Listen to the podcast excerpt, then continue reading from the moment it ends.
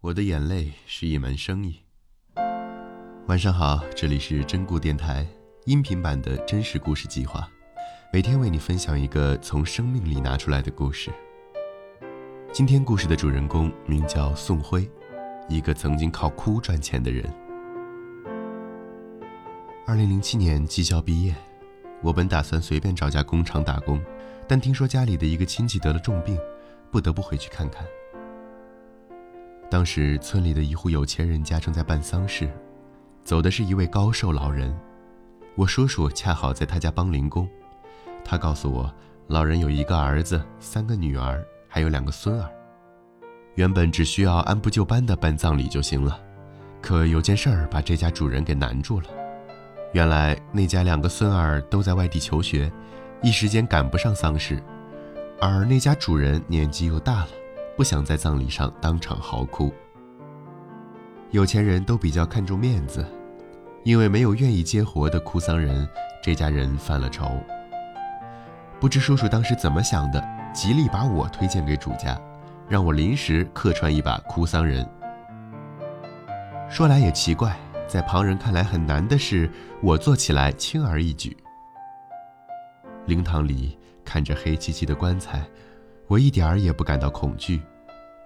也许是因为我的印象里还保留着那位老人慈祥的笑容，毕竟大家都是同一个村里的，从小生活在一起，觉得也没什么好怕的。小时候他还给过我糖吃呢。眼前这位老人突然离世，我的心里开始酝酿起悲伤的情绪，眼泪不自禁地流了下来。那天我哭了约五十分钟，挣到了两千块钱。这对当时的我来说简直是一笔巨款。要知道，我去工厂打工，累死累活一个月，工资也就这么多。可现在一天就能够挣到这个数。心动之下，我选择成为了一名职业哭丧人。真正入了哭丧人这行，才发现没那么简单。首先，不是所有的主家都会给我一大笔钱；其次，面对一个个素昧平生的逝者。酝酿悲伤，大声哭嚎也并没有那么容易。某天下午三四点钟的时候，有人急匆匆地找到我说，那家主人找哭丧人找得比较急，我便跟他一路赶到一个偏远的村子里。主家一看见我，急急忙忙把我拉进了灵堂，快哭快哭！主家搓着双手冲我喊道。我当时心里很不舒服，感觉就是被人强行拉进来的，怎么回事啊？死者生平说一下，我可不能干好。我生气地说：“让你哭你就哭，先别问这么多。”主家显得惶恐不安。我也急了，因为在来时的车上，对方告诉我的也不是很详细，只知道逝者是个男的，大概五十多岁。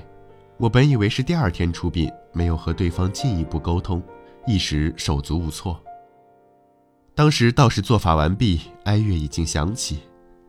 看着面前的水晶棺和站在门口的逝者亲人，我气愤的心情突然变成了悲伤，便哭了起来。哭丧完，我还想问些什么，但主家急忙给了我钱，把我打发了。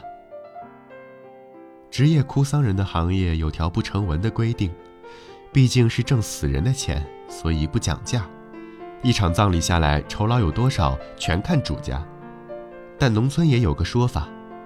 哭丧人是替子女给老人尽孝的，如果不好好招待、懈怠了，就证明你这个主家对老人一点孝心都没有。职业哭丧人帮逝者子女尽孝的同时，总能窥探到一场葬礼上的亲情冷暖。有次邻村一位老人去世，葬礼还没有结束，大家都还沉浸在失去亲人的悲痛中，不知道怎么回事，兄妹俩突然在灵堂里吵了起来。娘去世之前，我探过她的口风，明明还有几千块钱，为什么到现在一分钱都没有找到？什么几千块钱？我怎么不知道？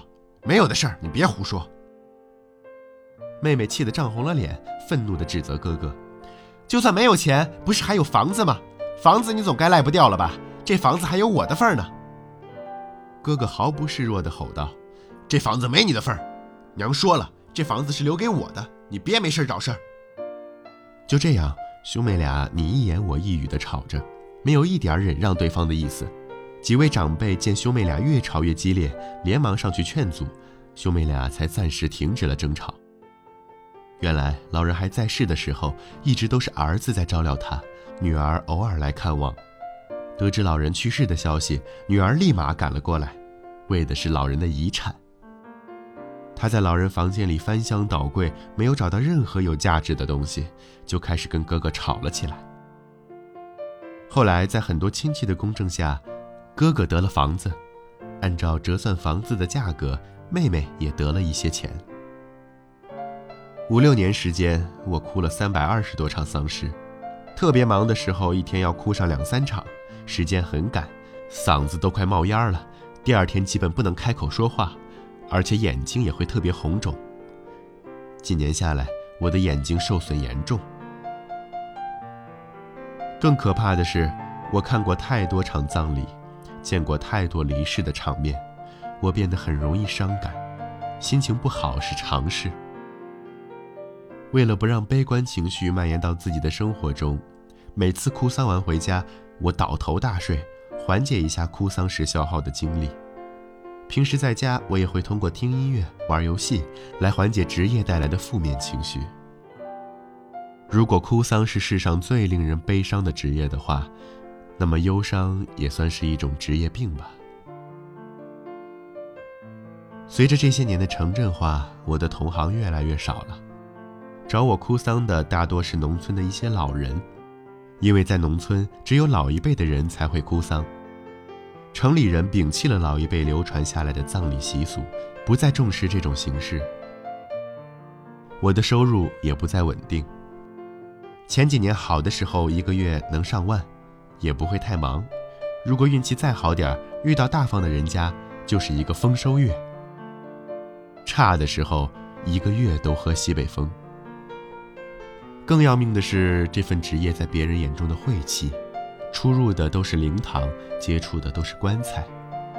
每次我相亲时被问职业，气氛都很尴尬。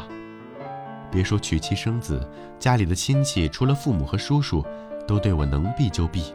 生怕和我多待一刻，最终，我离开了这个行业。